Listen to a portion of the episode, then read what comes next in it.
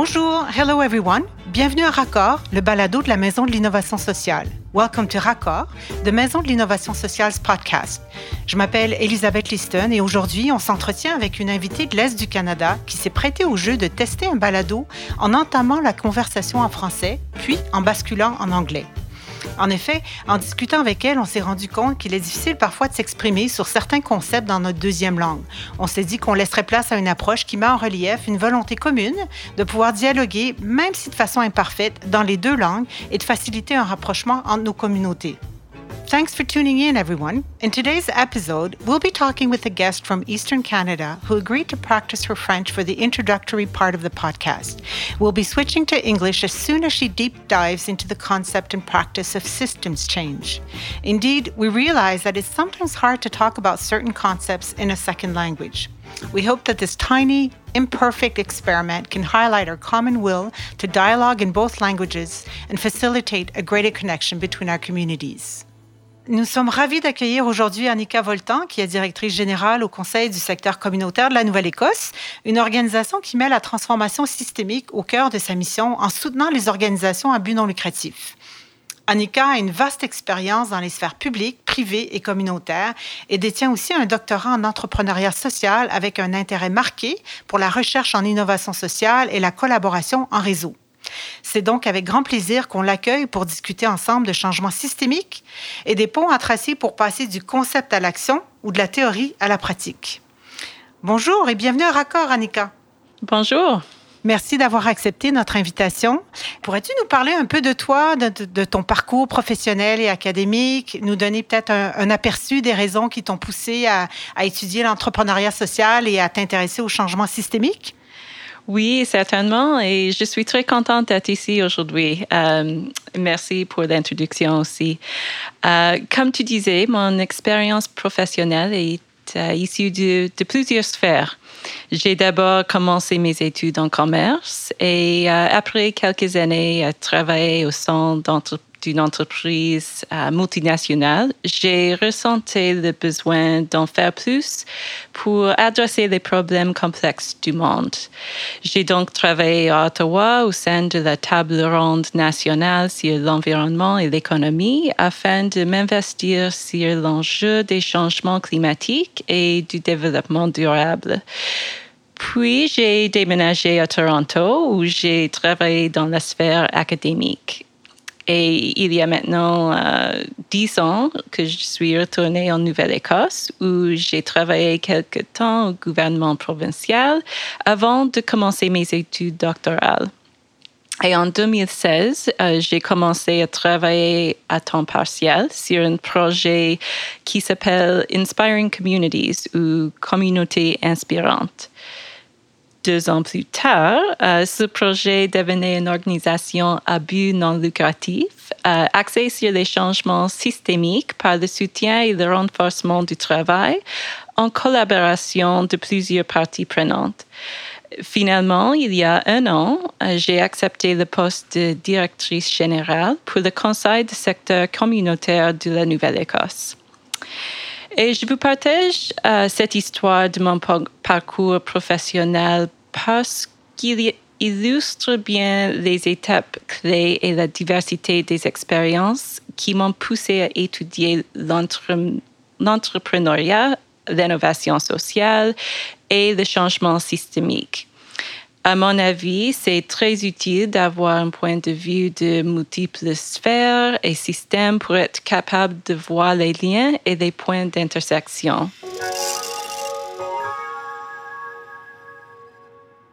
Merci pour ton, cette incursion dans ton parcours atypique, Annika. C'est vraiment riche euh, comme parcours, euh, très ambitieux également. So let's switch to English so that you may deep dive with more ease into the subject. So let me ask this first question. The last year and a half has raised the stakes and the urgency to address collectively what we call wicked problems, such as climate change, rising inequalities, racism, uh, refugee crisis, etc. So we need to bring about transformative changes to solve these complex problems. And it seems as though a systems change approach is needed now more than ever. As an expert in system change and an experienced changemaker, Annika, in the community sector in Eastern Canada, can you explain to us the key advantages of applying a systemic lens as opposed to a conventional linear lens to a situation one wishes to change? Sure. And uh, and I, and I guess I want to start by saying I don't know if one can really be an expert in systems change. So I, I do my best. I'm a, a learner in this space, but I think it'll be a, a lifelong journey. Um, so as I was thinking about the the topic for today's discussion and, and just reflecting on the the past years of my research and my work, I uh, was kind of laughing to myself and thinking, you know, I've used this term systems change so many times over the years, and I, I think at points I didn't even really know myself what it was, um, and I think. Um, it, in a way, it's it's become jargon by by virtue of being overused and and often misunderstood or or uh, not understood well enough, and uh, and yet we throw it around a lot, and increasingly we hear it coming out of um, conversations with government folks in in community and and many others, and so I think. Um, through my experience, what I would say here is that at its core, systems change is really about transferring power and changing behaviors. And I say that because um, so many of the systems that are in place now are grounded in outdated ways of thinking and knowing, in patriarchy, in white supremacy, in racism, in ableism, and gender conformity, among other uh, dominant um, perspectives and problematic worldviews. Um, so, in other words, they were designed to enable power and privilege, and uh, and and there's an inherent kind of vested need to continue to be held by the dominant group, so that others um, can either be oppressed or or suppressed, so that that power can continue to be held. And I, I see you know we're we're seeing that come up all over the place in terms of now is the time to dismantle systems to challenge the status quo. Um, but really what does that look like? And i think that's what we're here to talk about today. So for me taking a systems lens really involves taking a step back um, and especially to see the interconnectedness of things and understand how it is that we got to where we are today so we can't treat these problems that we're facing one part at a time. And I'll get into that a little bit more. I think it's also important to keep in mind that systems are constantly changing, and uh, and and I might push back at the idea of um, being able to solve these wicked problems, um, as if somehow if if we just take the right steps and engage the right people, that they're going to go away because we're constantly um, reaching new realities. And, and we've, of course, experienced that in a huge way over the last couple of years with the pandemic. So, I don't want to make this over theoretical or focus too much on definitions, but I thought it might also be helpful to just touch briefly on really um, what are wicked problems, what are systems, what are systems changes. Um, and we we use these terms like wicked problems and complexity, maybe not quite as often as systems change, but still pretty often. Um, and so, thinking about what is a wicked problem? So, it's not something where we have kind of a, a certain formula or number of solutions that we can put in place. Like, I think about, you know, building a, a, house you know there's there's steps that can be followed to to get to the end product. And, you know, there's different ways of going about that, but at the end of the day, that's where you'll end up. But in in uh, wicked problems, we really don't know what the the cause and effect of our actions will be. It's a very uncertain environment, and I often say A plus B doesn't equal C. And you've probably heard the example of raising a child. You can have the same parents and multiple children, and probably have very different outcomes. Um, so often there are multi, many, many stakeholders involved that have uh, strongly held and conflicting views that link to the problem. There may be many different options in terms of possible solutions, and uh, and often they they do require multiple systems interacting. So, what are systems? and uh, I literally had to to go to the dictionary on this one just to kind of check my, what I was going to say. But uh, but I guess the most kind of basic definition is it's a set of things working together as parts of an interconnecting network. Um, and I, I had this vision of uh, of uh, wheels in a in a clock turning or something, but it's it's multiple pieces that are that are making some kind of um, uh, process or or outcome move, and so they can be at very different levels. We can have um, there's a, many systems in our bodies, our digestive system, our nervous system. Um, we have a public education system that has many different parts that include administrators and schools and teachers and and all of the different programs and elements that go into educating our children and youth. Um, we've got a justice system. We've got environmental ecosystems. So I think it's just important to keep in mind as we're ta- talking about taking a systems lens that. Uh, that there are many different ways and levels of conceptualizing that and uh, and then lastly around systems change. So, it, in my view, I think systems change is really those efforts to tackle, and I'll avoid saying solve, wicked problems uh, through a systems lens. So, on the one hand, un- understanding the complexity and the interconnectedness of what it is that we're trying to address. Um, and not kind of um, going back to this idea that, well, if we just put these steps in place, we'll be able to fix it. Or if we just, um, you know, kind of build more houses, that the housing crisis will be solved. Because there are many underlying factors and, and inequities and, and, um, and uh, systemic pieces that, that also need to be addressed at the same time. So it's about going beyond band aids and really looking at root cause. And um, as I've mentioned, it's it's collaborative.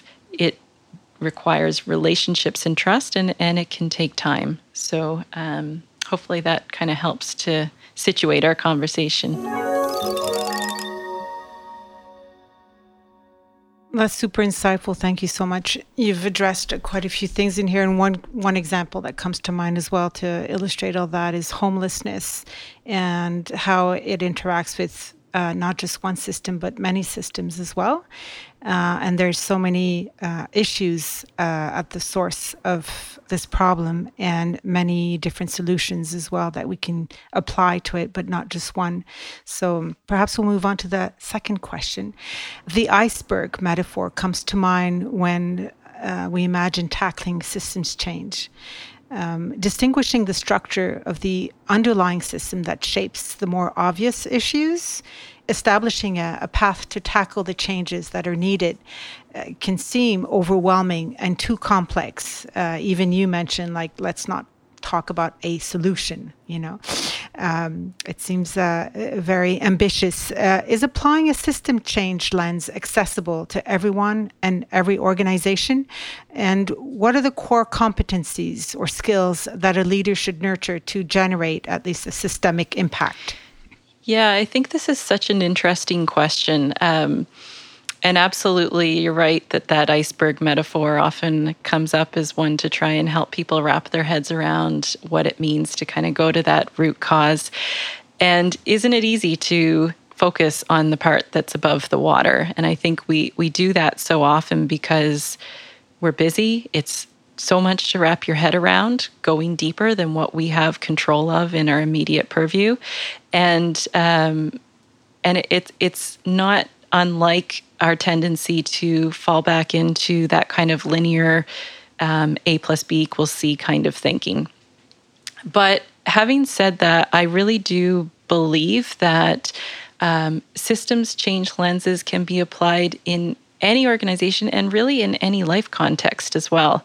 Um, and I think that this question around those core competencies and skills is one that I personally feel so um, kind of inspired by and, and interested in these days. So, yeah, I think that again, it's not about one person or group or even group of organizations being able to solve systemic issues on their own. But it's this bringing a systems lens is really about putting your your mind in that space to be able to understand that we are working in systems. Systems that don't just come out of the blue. They they have a past they have a history that re- evolved over time. And uh, and we need to really understand that if we're going to be able to change them and we also need to think about how the system that we might be operating in is interacting with other systems. So at the end of the day, your work may still be focused on, you know, one part or element. And it's really the mindset that I'm talking about here. Um, and, it, and that's where I do feel that this lens is applicable to, like I said, everyone and every organization. So, um, we all know this that our world is is changing rapidly and it and it'll continue to. There's no end in sight and and maybe it'll even continue to accelerate. And uh, arguably our biggest social system is is all of us living collectively on this earth with the shared purpose of survival right now. And so that is incredibly overwhelming when we think about um, all of the different groups and countries and systems in all of those ways. Um, but we we tend to kind of maybe out of a, a desire to uh, have some control or or be able to wrap our heads around things or just get some comfort that you know life is going to be okay um, we tend to really emphasize those more arbitrary and and divisive structures that we put in place so i think um, this idea of systems leadership or bringing a systems lens is is fighting against that and saying um, you know there is an interconnectivity to things and there is a larger system that we're operating within and we need to be aware of that so that we can find points of, of connection so to your to your question about specifically the core competencies and and skills that are needed, I think um, relationships is is huge. Um, and you know, I, I studied um, some forms of of leadership throughout my um, kind of academic life, and you know transactional and transformational are ones that are often cited. Um, in the nonprofit world we hear a lot about servant leadership and there's elements of all of those that are are relevant and and important. But increasingly i'm drawn to this idea of like what is a systems leader and I highlight relationships because I think there's a degree of emotional intelligence that's required, an ability to be empathetic and to really think critical about our own place in society and the privilege and power that we hold or, or maybe don't hold. Um, and to be able to act with humility and put the collective above ourselves.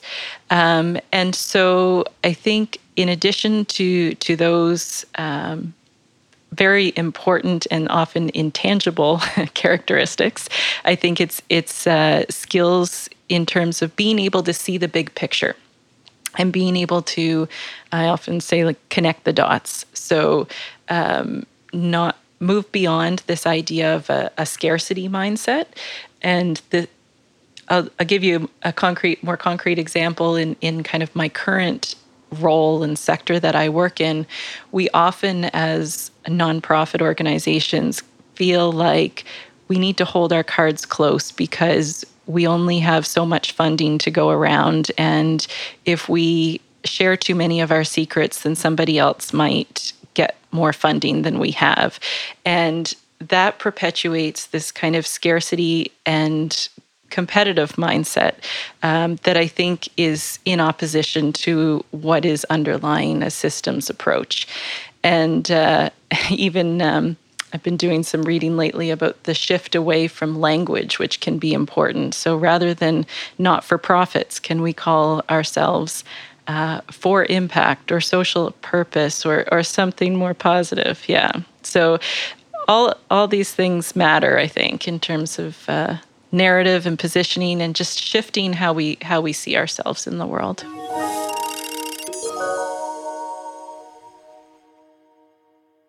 Well, it's a good point that you um, that you raised here, but and perhaps this can um, be a good segue to the next question. So, once we've we've identified that, how do we move beyond intent and activate system change? And if you could give us a concrete example of a project which you uh, in which you've succeeded in generating a systemic impact, um, that would help us understand. Okay, after after you've understood the problems and what we need to work on, how do we actually activate that change? Sure, and uh, this is the golden question, right? Right. So, um, my my role is often more behind the scenes to be honest. So i i look at uh, what's being done and and i research it or i help support it. So i can't take the credit for all of this. And you know there certainly um, there are some great uh, case studies and stories out there about systems change that have occurred through the use of policy levers and um, you know changing even sometimes somewhat simple systems, you know, if it, around income assistance or, um, you know, benefits for people with different abilities and being able to think about um, different financing options for supporting um, social mission driven work. So, those are all examples of, of changing systems. Um, but to bring it back more specifically to work that I have done or supported, um, I mentioned at the beginning that I was part of uh, an initiative that turned into an organization called Inspiring Communities here in Nova Scotia. And that was really um, started in partnership with our provincial government and was uh, focused on the idea of how can we um, change how relationships are structured, especially between government and community, but even within community and across communities. So we brought in um, this collective impact framework. And essentially, at the root of it, and this aligns with my earlier comment about how systems change is about shifting power, is that. Um, in three different community sites across the province, the idea was to take a community led um, approach that centered people with lived experience to help identify the priority issues facing those communities and design um, uh, approaches to addressing and navigating those. So each was very different, um, and that in and of itself is a systems change to not come in with a one size fits all approach to what a community's agenda should be or or what the different program and kind of policy solutions should be. So one ended up really uh, focusing on student outcomes. One was on addressing the opioid crisis. One was on um, a ver- more of a variety of kind of health focused and, and youth led approaches. But I think what was um, worth sharing, and, and this is long term work, and it, it, goes to that relational aspect I was speaking about and bringing together many different perspectives. But it, it was the um, breaking down the traditional structures and creating spaces where people who often don't have a voice can take a leadership role in decision making.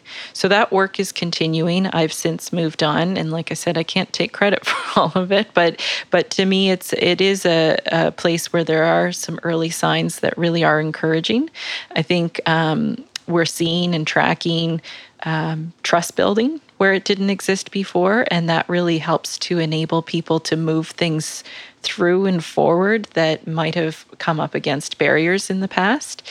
Um, we're also seeing people that have experienced or are experiencing addictions being involved in conversations about how to address that issue in community and uh, and also in in one of the places you know youth are really stepping in and creating um, opportunities for connecting and learning and you know there's different virtual things that came about during covid and and things like that. So um, that's that's one of the the examples i wanted to share. Another one, um, which was actually kind of a COVID response initiative, was um, during kind of March and April 2020, when we were in the kind of full crisis of the first lockdown, um, the it was just incredible to watch how much flexibility and, and quick adaptation was happening within the provincial government at least and and within um, other sectors as well. But I was approached to see if I could help to um, coordinate a, a, short term solution to um, the fact that schools were closed and there were a lot of students, especially in, in some particular communities, who really needed and relied on the breakfast program that was offered. And with the schools being closed, they didn't have access to at least that one consistent and, and healthy meal during the day. And at the same time, there was concern for local restaurants and, and the tourism sector, and, and just thinking about could there be an opportunity here to have a win win scenario where um, not only could these kids get the meals that they need, but there would be some more revenue stream for the restaurants. So what we ended up doing was engaging a um, a local technology developer who had a system that was almost ripe for this, and they they made some tweaks, and uh, we had a scenario where uh, restaurants were able to offer meals and then students families could go online and order those meals and volunteers would deliver them for each day. So and then and the meals were were provided to the families through a government credit. So it all happened very quickly in the matter of a, a few weeks. And between um, kind of mid April and the end of June, there were over 35,000 meals that were delivered through this initiative. Um, and I say systems change here because I know the, the program itself didn't continue once schools went back in. But what it did lead to is um, because there was so much decision and con, you know relationship that needed to happen in a short period of time, that the internal walls between government departments started to to come down, and so conversations that might not have happened previously between, for example, the Department of Community Services and the Department of Education, um, who often work in very different spheres and silos, um, are now continuing to have conversations about how to keep working together and provide more of a kind of wraparound support environment. That's great. So you're distinguishing between the short-term solution to a an, an ephemeral uh, problem uh, due to COVID, but the lasting uh, results of the new collaboration and uh, unbuilding those silos between governmental agencies. But I'm wondering, how did you go about doing that? How did you mobilize those different uh, governmental agencies to speak and to work together in such a rapid time? And um, and if you can expand as well on what are the main hurdles of the systems change approach and, and what would be the winning conditions to success in someone who would like to uh, kickstart uh, a similar project or um, a similar approach where uh, various systems uh, need to interact and various governmental agencies need to collaborate together to have a bigger impact. Mm-hmm. Yeah, and I think um, it, that's a, a really great question as well because I personally believe that that wouldn't have been possible without existing relationships and trust. And uh, it was even spoken about that, you know, the, that, um, for example, they reached out to me because there were already relationships and trust there and, and knew that, that we could figure some things out in real time. And um, and so it, it kind of cements for me the importance of taking that time to develop those relationships. And in the context of COVID, we we all needed to respond quickly. This happened all over the place, um, and and it's hard to say for certain without the the evidence and the data. But my guess would say that where this was most effective is where relationships that pre-existed came into to play. So, for example, one of the the the community where we started this meal program as the initial pilot was one that was linked to the work of inspiring communities. So I was able to almost broker community and government because I had an existing community relationship network and an existing uh, government network. And so um, I think that um, we we hear about these roles described as as bridge builders or connectors or networkers or whatever, but um, I think we need more of those and and to develop those more intentionally. And I shared my own story a little bit in the introduction about how I've worked across sectors and didn't really have a predictable path in my career. And uh, I met somebody a while back who described himself as being a trisector athlete, and and that's kind of stuck with me because uh, yeah, it's it, a nice image. Yeah, it, it's like you have to be able sometimes to speak the the language or or know the culture of different places to be able to know how to navigate and move things forward. And if we've had a career or a life experience in in one area, sometimes it can be hard to kind of get your message across in a way that resonates with somebody that's in a different kind of group. And this will get really theoretical, but there's an article that I, I like a lot called The Strength of Weak Ties. And it, it's when you think about networks, um, often we have clusters of, of groups and people and relationships. And it's almost like you can imagine um, different networks that are talking to each other or talking within each other, but not necessarily across networks. And so those weak ties are those bridging pieces to say, oh, this is a really great idea that might seem really different from what this group is talking about, but actually there's some there's some um, uh, similarity here, and I can I can help translate that and make the connection. So, I think that uh, some of the main hurdles to this systems change approach include um, the idea of relinquishing power and control. And this can be so challenging. And I, I spoke about it earlier. But uh, we need to let go of our egos. We need to let go of our fear of missing out, our fear of failure, our sense of territory if we're going to be able to actually step back and take that broader perspective and and uh, and think about the collective over the individual. The other thing about it that can be really challenging is the iterative uh, processes and approaches, and the fact that it can be really difficult to see the results. This work um, is often very intangible, and it's not uh, something that we can really clearly define outputs in a logic model around. Um, and the fact that it, it can take time and, and go at the speed of trust can be difficult to stick with. Um, and I think also, um, you know, ideally it, it's helpful to have multiple people who are systems leaders in a change effort and people with the those skills and competencies that I that I talked about earlier. Alors pour conclure, Annika, j'aimerais savoir ce que tu envisages pour l'avenir. Y a-t-il des éléments de recherche qui t'animent en matière de transformation systémique que tu aimerais creuser davantage?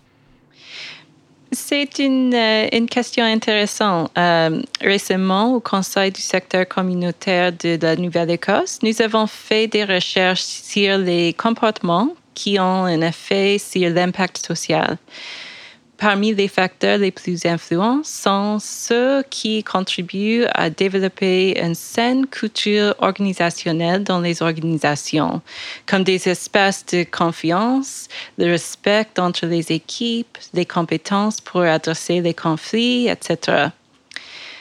Au-delà de l'impact social, ces facteurs sont aussi déterminants pour engendrer de la diversité et de l'inclusion sociale. Euh, je suis de plus en plus convaincue que les transformations systémiques commencent ici, c'est-à-dire d'abord avec les individus, puis à l'échelle des organisations. Merci infiniment, Annika, pour ta collaboration aujourd'hui. Le fait que tu te sois prêté au jeu de t'exprimer en français et en partie en anglais pour t'adresser à deux diversités linguistiques du pays est très apprécié et surtout intègre face à ce que tu nous proposes sur le plan de la construction de nouvelles relations et de s'ouvrir à la perspective de l'autre. Alors, euh, merci beaucoup. Et puis, euh, j'espère qu'on pourra t'accueillir euh, à un autre moment sur euh, le balado de Raccord. Euh, merci beaucoup. Euh, c'était une très bonne expérience pour moi aussi. It's clear from your insights today, Annika, that generating systemic changes requires more than just adopting a new lens. It's about adopting a whole new way of being, actually. It's about relinquishing power and control embracing different perspectives, developing healthy and impactful collaborations with a diversity of stakeholders, privileging openness to trial and error, and taking responsibility for the hurdles that we run into. Alors, merci beaucoup and thank you for your great contribution. If you're interested in learning more about systems change, visit www.mis.quebec and check out our latest issue of our digital quarterly raccord, which includes an interview and a video. You'll also find some great top recommendations by Annika to deep dive into some of the insights she shared with us today. Until next time, à la prochaine tout le monde!